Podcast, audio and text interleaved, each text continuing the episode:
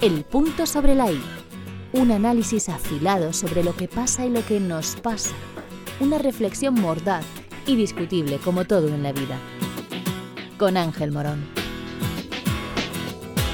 Hoy, el morbo del famoso.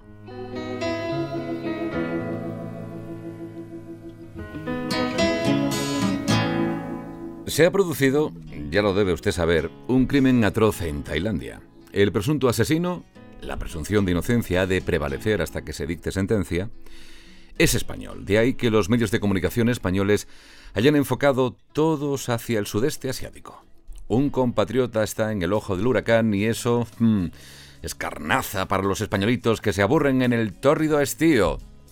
Pero es que además el protagonista del morboso suceso es, atención, hijo de un actor muy conocido y nieto de otro gran actor. Ergo, el joven es aún más interesante informativamente hablando.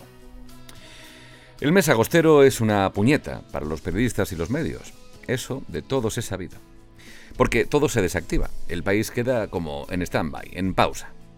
Aunque este año no me digan ustedes que no hay más marcha porque tenemos la resaca electoral que está dando mucha cuerda con la incertidumbre sobre el futuro gobierno. Y al verduleo político ahora se añade el truculento suceso en el que está envuelto un chico de 29 años, hijo y nieto de famosos. Así que los editores de los medios deben estar de lo más contentos con la diosa fortuna. Tenemos sal, pimienta y morbo, mucho morbo con el crimen del cirujano colombiano. El suceso es noticia de primera plana desde que trascendió. Y es que el público está ávido de conocer detalles del drama y los medios de comunicación cumplen con su sagrada obligación de informar a la masa con pelos y señales de todo lo que se va conociendo de la investigación. Los tertulianos de mesa camilla, esos maestros liendres que de todo saben y de nada entienden, los profesionales de la opinión, hablan y hablan y hablan, especulan, elucubran, teorizan, todo con tal de arrojar luz sobre el asesinato y posterior desmembramiento del cirujano. La ética es una gran palabra y debería ser un principio periodístico, pero eso de los principios creo que está más bien desfasado. Por eso hay que hablar con familiares, amigos y conocidos de los implicados, de la víctima y del victimario. ¿Qué más da que estén destrozados con lo ocurrido? Porque si se echan a llorar además, mejor que mejor. En un programa de televisión vespertino, la hermana del fallecido pedía respeto y que se dejara de desmembrar mediáticamente al cirujano. La presentadora, muy afectada, hacía suyas las palabras y las recalcaba para, a renglón seguido, continuar con el manoseo dialéctico y fabular acerca de la relación de víctima y presunto asesino y la posible causa del crimen.